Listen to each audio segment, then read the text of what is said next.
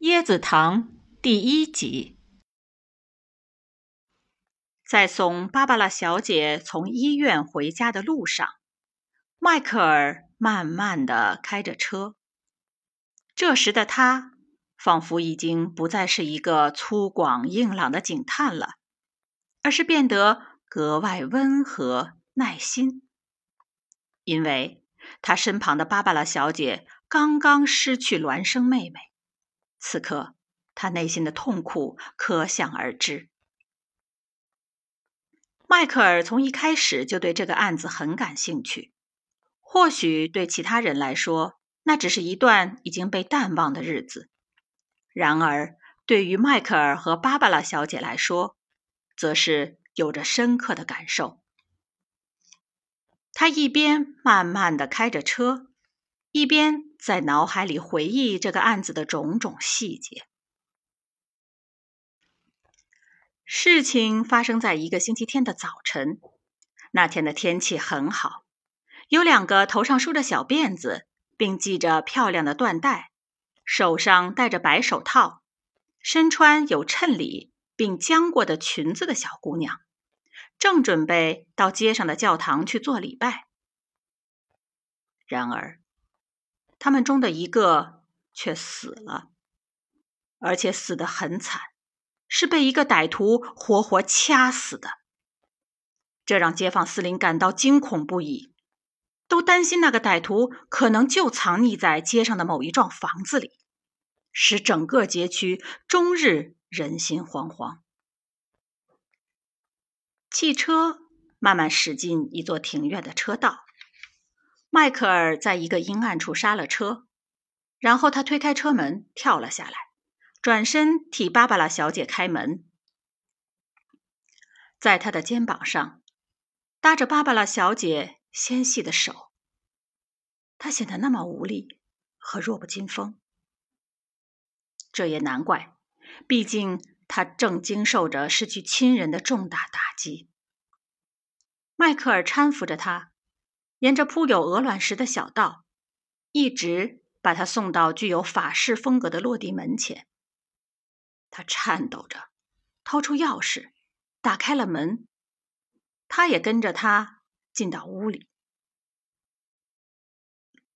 迈克尔借着灯光四下看了一眼，发现屋子里收拾的很干净，家具等物品也都摆放的整齐有序。请随便坐吧，迈克尔先生。你要喝杯茶吗？芭芭拉小姐努力控制着自己的情绪，缓缓地说：“好吧。”说着，迈克尔坐了下来。芭芭拉小姐已经七十五岁，岁月的磨痕让她脸上布满了皱纹，但脸部的整个轮廓还是美好的，不难想象。她年轻的时候应该很漂亮。这时，她的眼睛犹如两个忧愁的蓝色水池，溢出的满是痛苦和悲伤。迈克尔先生，我知道你会问一些问题的，不要拘束，请问吧。我已经准备好了。他一边忙着摆茶壶和杯子，一边说道：“ 那么就请您说说今天晚上的事吧。”迈克尔清了清嗓子说：“芭芭拉小姐的思绪进入到一种回忆中，开始平静的讲述起自己和妹妹的故事。我。”和我的孪生妹妹居住在这里，平时很少有娱乐，只是偶尔有三两个朋友来喝喝茶，或者是玩桥牌。我们的朋友很少，白天白天没有任何预兆晚上会出事。说到这里，他不禁打了个寒战，声音也有点发抖。接着，他又说道：“下午我用新压碎的椰子做了一点椰子糖。迈克尔先生，你或许还不知道，偶尔做点椰子糖是我的嗜好，而且也是我们家的习惯。唉，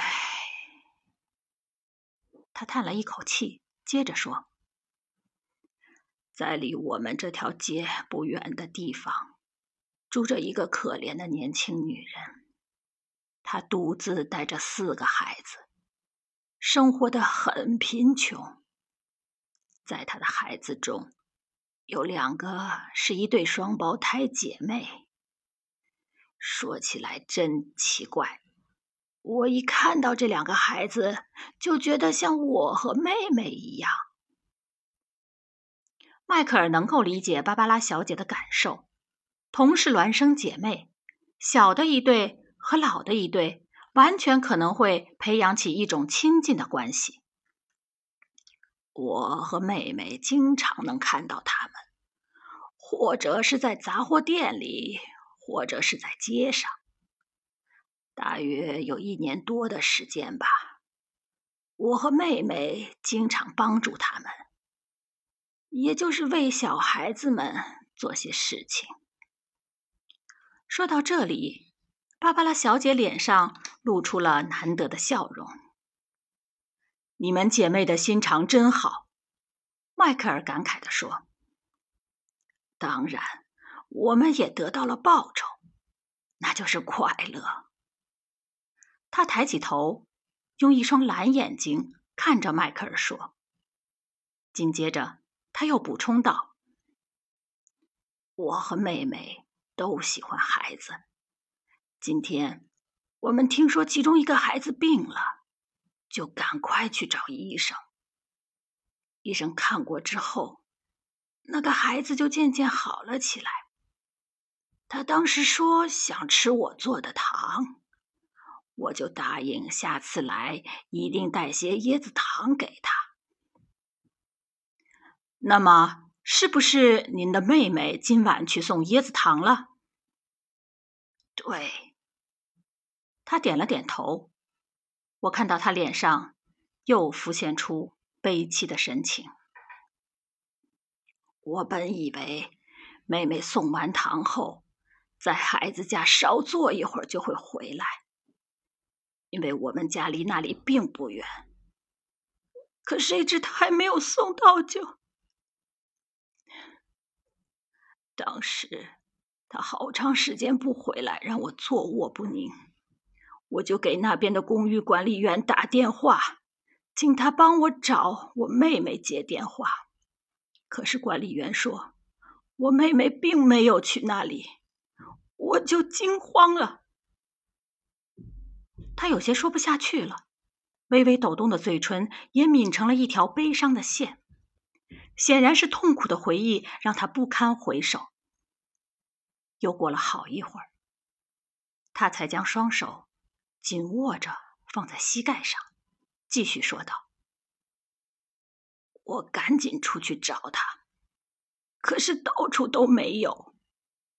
后来，当我摸黑走到杂货店旁边那个漆黑的小巷子时，听到有轻轻的呻吟声。我快步走到跟前，发现正是我妹妹，她倒在那里。”手上的头部还在流血。当时，妹妹用微弱的声音告诉我，那个歹徒抢走她皮包的时候，还吃了些椰子糖。听到这话，我全身都颤抖了，简直是禽兽不如。受伤的人就在他脚边，而他。还在吃糖，吃糖，那也许是个吸毒的人，因为嗜糖是个标志。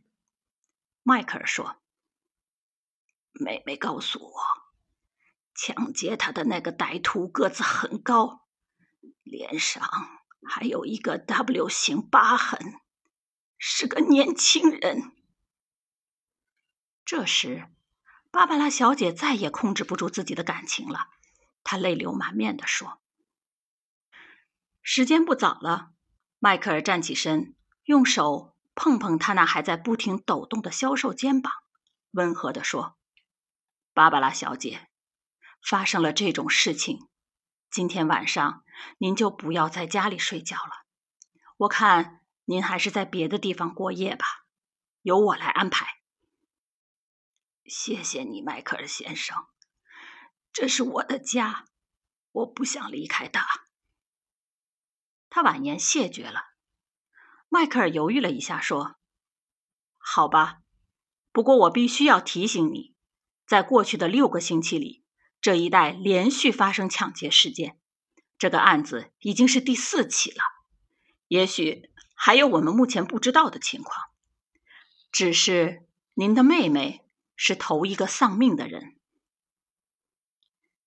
难道都是同一个人下的手吗？他小心的问道。关于这个，我们还不能肯定。不过，有一个也遭到抢劫的女人报警时说，她在遭受重击失去知觉之前看了那个人一眼，说他面颊上有 W 型的疤痕。其他描述也和你说的基本一样。